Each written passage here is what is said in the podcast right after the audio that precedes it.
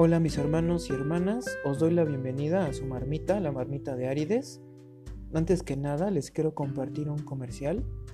Como saben, en la marmita no solo leemos el tarot, también ayudamos a nuestros hermanos a mejorar su calidad de vida espiritual. Y es por eso que estamos invitando a todas las brujas, magos y moguls a que se unan al reto de la macería. Empieza hoy, 18 de marzo del 2021. Contáctenos y súmense a un mejor bienestar físico y espiritual. Dicho esto, empecemos con la lectura de hoy, que son para los signos Aries y Escorpión. Veo que hay por ahí un trámite que está en proceso, un trámite de gobierno, legal o el que tenga que ser.